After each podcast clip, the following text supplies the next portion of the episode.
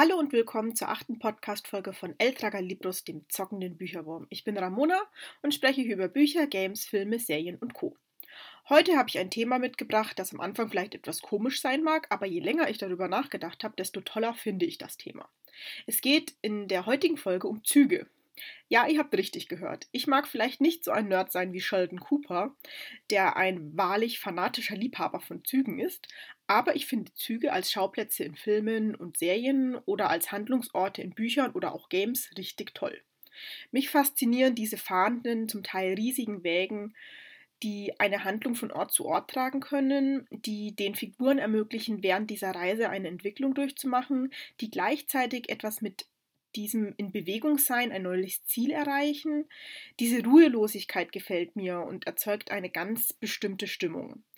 Ich selbst liebe es, an Bahnhöfen unterwegs zu sein. Ich finde, äh, jede Zugfahrt kann auch gleichzeitig dabei helfen, innerlich eine neue Perspektive zu gewinnen, sich weiterzuentwickeln. Eben mit jedem Meter, den man davongetragen wird, und nun ja, zumindest freue ich mich schon darauf, wenn Zugfahrten eines Tages wieder ohne Probleme möglich sein werden. Und es kommt natürlich hinzu, dass alle irgendwie das gleiche Ziel haben. Also nicht unbedingt das gleiche äh, geografische Ziel, aber jeder ist irgendwie unterwegs. Unterwegs. Jeder ähm, äh, ist, ist, auf der Suche nach, äh, nach, nach seinem Zielort sozusagen. Und ähm, das ist so dieses gemeinsame am Bahnhof ähm, seinen Zug finden und ähm, die Reise beginnen. Aber warum bin ich nun eigentlich auf Züge gekommen für diese Folge? Das hat äh, einen ganz bestimmten Grund. Ich habe diese Woche die Serie Snowpiercer auf Netflix angefangen, bei der wöchentlich eine neue Folge erscheint. Dort geht es um eine Endzeitwelt. Ähm, die Erde wurde von einer Eiszeit eingeholt und die meisten Menschen sind gestorben. Einzige Überlebende scheinen die Menschen im Zug Snowpiercer zu sein. Ein Werk von Mr. Wilford, der Chef von Wilford Industries. Und die meisten dieser Überlebenden sind eigentlich Reiche, die sich mit ihrem Geld ein Ticket für die Zukunft besorgt haben. Der Zug ist aus massivem Stahl gebaut und kaum zu vergleichen mit etwas, äh, das es bisher schon gibt, so glaube ich zumindest. Der Snowpiercer ist 1001 Auto lang und ist in Klassen aufgeteilt. Oben die reiche Oberschicht, die eigentlich nur die, in die Sauna geht, sich mit allerlei Schmeckereien ähm, vollstopft und auf alle anderen irgendwie herabschaut. Dann die Arbeiterklasse, die ebenfalls alle ein Ticket besitzen, aber für ihr Dasein auch arbeiten müssen, wie im Nachtclub, Mitarbeiterinnen, Metzger, Lehrer, Lehrerinnen, Sicherheitspersonal und mehr. Und dann gibt es die Trails. Das sind die Menschen, die ganz am Ende des Zuges in den dunkelsten Winkeln ohne Sonnenlicht dahin vegetieren. Sie sind die Überlebenden, die sich kurz vor Abfahrt des Zuges noch an Bord geschlichen haben. Viele von ihnen wurden dort, dort schon brutal ermordet, ähm, noch bevor der Zug seine Reise ins Ungewisse gestartet hat. Und seit dem Start des Zuges sind jetzt über sechs Jahre vergangen und die Menschen im Trail werden immer noch dort gefangen gehalten, eigentlich wie Dreck behandelt, bekommen die Abfälle zu essen und werden brutal niedergeschlagen, wenn sie versuchen, sich zu erheben, um irgendwie ähm, ja, als Menschen wahrgenommen zu werden. Und dann passiert es. Ein Mord geschieht und ein ehemaliger Detective, der im Trail lebt, soll im Auftrag von Mr. Wilford den Mord aufklären. Und damit beginnt die Serie quasi. Ähm, wir entdecken mit diesem Detective die Unglaublichkeiten, die dieser gigantische Zug bereithält und schnell wird klar, die Ordnung im Zug muss aufrechterhalten werden, denn Chaos ist auf diesem dann am Ende ja doch engen, töd, äh, engen Raum tödlich. Das Konstrukt der Klassen und die Zuordnung jedes Einzelnen und seiner Arbeit ist einfach entscheidend. Ähm, sobald nur eines dieser Rädchen nicht mehr funktioniert, hat das zum Teil katastrophale Folgen, denn der Zug ist wie ein Biotop, das ähm, ja, sich aufeinander aufbaut. Und wenn ein Rädchen sozusagen nicht mehr funktioniert, kann das sozusagen so eine ähm, Lawine lostreten. Ähm, Snowpiercer ist aus mehreren Gründen richtig spannend. Und das sage ich ähm, ja jetzt schon nach Folge 2, denn mehr Folgen gibt es bisher noch nicht. Das ist eine Sozialstudie, die aufzeigt, wie Menschen leben und funktionieren, in dem Wissen, dass andere ausgebeutet werden und dass sie nur durch ihre Privilegien die letzten Überlebenden der Menschheit sind. Es ist aber auch ein kunterbunter, düster und absurder Ort. Es ist eine, ein, ein Entdeckungsabenteuer, welche kuriosen und wundersamen Orte es dort noch so gibt innerhalb dieses Zuges und natürlich die Aufklärung des Mordes. Kann der Held aus den Tiefen des Trail äh, nicht nur den Mörder finden, sondern auch seine Leute aus dem Trail befreien, Gerechtigkeit für die Menschen erlangen, die jahrelang einfach erniedrigt und missbraucht werden? Beziehungsweise kann das überhaupt der Weg sein, eine Revolution hervorzurufen und ähm, oder zerstört das die Ordnung des gesamten Zuges und führt damit zu Chaos und Tod einfach für alle? Ich bin super gespannt, wie es weitergeht und ich sage euch, wenn Netflix daraus nicht pro Woche eine Folge gemacht hätte, wäre das eine Binge-Watching-Serie par excellence gewesen. Ich habe hab gerade übrigens noch gesehen, dass es dazu auch einen Film gibt von 2013. Den werde ich mir, glaube ich, auch mal anschauen. Wobei vielleicht erst, wenn die Serie fertig ist, damit ich mich nicht spoilere. Hm. Ja, mal schauen. Kommen wir zu einem ganz anderen, dafür aber wohl ganz außerordentlich berühmten Zug. Agatha Christie's Mord im Orient Express ist im Buchformat wohl der bekannteste Zug überhaupt. Auch hier geht es um Mord ähm, und Totschlag, wie der Titel schon vermuten lässt. Und wir haben hier, wie auch bei Snowpiercer, im Prinzip einen verschlossenen Raumkrimi. Äh, nur ausgeweitet auf einen Zug. Irgendwer an Bord muss der Mörder sein, weil der Mörder nicht einfach irgendwie vom Zug gesprungen sein kann. Zusammengewürfelte Personen, jeden treibt irgendwie was anderes an, aber alle sind getrieben unterwegs und solange nicht bekannt ist, wer der Mörder ist, könnte jeder das nächste Opfer sein. Ein spannendes Unterfangen und wer mal so eine richtige klassische Detektivgeschichte lesen will, dem kann ich diesen Klassiker nur empfehlen. Einen solchen Mord im Zug gibt es auch bei einer meiner Lieblingsserien, Miss Fishers Murder Mysteries. Mehr zu dieser Serie erzähle ich in Folge 3 meines Podcasts. Ich kann mir gut vorstellen, dass bei der Konzeption dieser Serienfolge durchaus an den Orient Express gedacht wurde. Ich glaube, jeder ehrenhafte Detektiv muss einmal einen Mordfall in einem Zug gelöst haben. Aber, aber gerade fällt mir noch ein Zug ein, der vielleicht in Buchform noch mehr Bekanntheit inzwischen als erlangt hat als der Orient Express.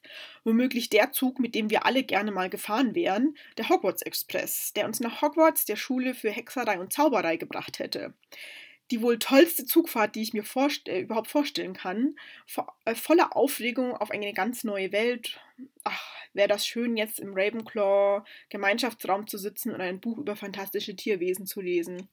Leider hat es mit dem Ticket für den Hogwarts Express nicht gereicht. Ich habe vorhin schon erwähnt, dass für mich ein sich bewegender Zug auch ganz viel mit sich weiterentwickeln, neue Perspektiven gewinnen zu tun hat. Dabei muss ich immer an ein ganz anderes Buch denken, nämlich The Christmas Train von David Baldacci. Der Roman oder den Roman habe ich vor vielen Jahren gelesen. Es geht darin um den 40-jährigen Tom Langton, der den Wunsch seines verstorbenen Vaters erfüllt und auf dem Weg von Washington DC nach LA zur Weihnachtszeit ist, um einen Reisebericht zu verfassen, so wie Mark Twain das immer gemacht, äh, gerne gemacht hätte. Er ist an einem Punkt in seinem Leben angekommen, an dem ihm nichts mehr reicht. Er ist Journalist, hat viel erlebt, wurde auch schon gefangen genommen und ja, irgendwie ist er aber mit seinem jetzigen Leben nicht mehr zufrieden, obwohl er eben Erfolge auch hatte. Er ist geschieden, hat keine Kinder und er fragt jetzt sich selbst, was will er mit dem Rest seines Lebens eigentlich anfangen. Und die Geschichte sowie Toms große Fahrt ist in zwei Bücher unterteilt, dem Capital Limited, der Zug von Washington bis Chicago und den Southwest Chief von Chicago nach LA. Und auf diesem Weg trifft der Journalist auf die ungewöhnlichsten Menschen, Menschen, die das Buch auch bereichern, die alle für sich besonders besondere Charakteristika vorweisen. Sie sind liebenswert, außergewöhnlich verrückt und haben alle eine Geschichte, die dem Leser stückweise eröffnet wird und er trifft auch auf seine Vergangenheit, die ihn einmal mehr über sein Leben nachdenken lässt. Wie der Titel schon verrät, spielt es zur Weihnachtszeit. Und ja, es ist definitiv das ideale Weihnachtsbuch. Bitte gleich mal notieren für in ein paar Monaten. Ein ganz anderer Roman, in dem Züge eine tragende Rolle spielen, ist Das Gleismeer von China Mirville oder Mieville. Ebenfalls ein Endzeitroman, in welchem sich die Welt drastisch verändert hat. Es ist eine Fahrt durch die Überbleibsel unserer Zivilisation, eine Welt, die nur noch aus kleinen Städten und einem ausgiebigen Schienennetz besteht, das verworren ist, bei dem man nie so genau weiß, ob man tatsächlich dort ankommt, wo man hin will. Man begleitet den jungen Shem beim Entdecken dieser Welt Und als Leserin erkennt man im Verlauf des Buches viel darüber, was die Menschen dieser Zeit alles so von der Zivilisation davor vergessen haben und was tatsächlich mit diesem Gleismeer auf sich hat, das chaotisch und weit gesteckt, aber endlich ist. Und das erfolgt alles über diese Züge. Das sind auch riesige Gefährte, die ähm, für sich einfach auch innerlich funktionieren. sind so, man könnte sie auch Schiffe nennen die eben auf diesem Meer aus, aus Sand und, und Schienen und, und, und Steinen äh, umherfahren. Und das erzeugt so eine ganz eigene Dynamik eben auch mit den äh, Menschen bzw. Figuren, die dort ähm, leben, arbeiten ähm, und sich aufeinander verlassen müssen. Meine Rezension zum Buch hänge ich auch gerne an den Infotext mit an. Aber auch im Spielebereich gibt es Züge, die ich euch nicht vor, äh, verheimlichen möchte. Ein Spiel, das ich erst vor einigen Wochen gespielt habe, ist Metro Exodus, die Fortsetzung von Metro Last Light und dem Vorgänger Metro 2033.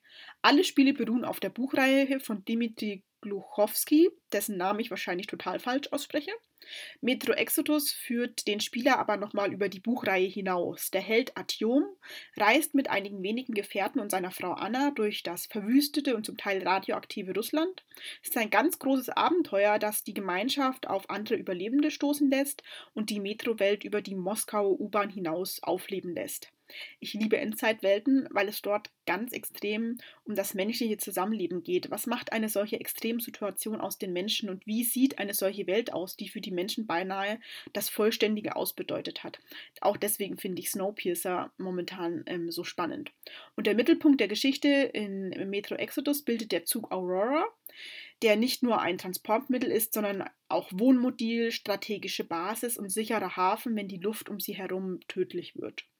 Wer mehr erfahren will, der findet in ein paar Tagen auch die Games Review zu Metro Exodus ähm, auf meinem Blog.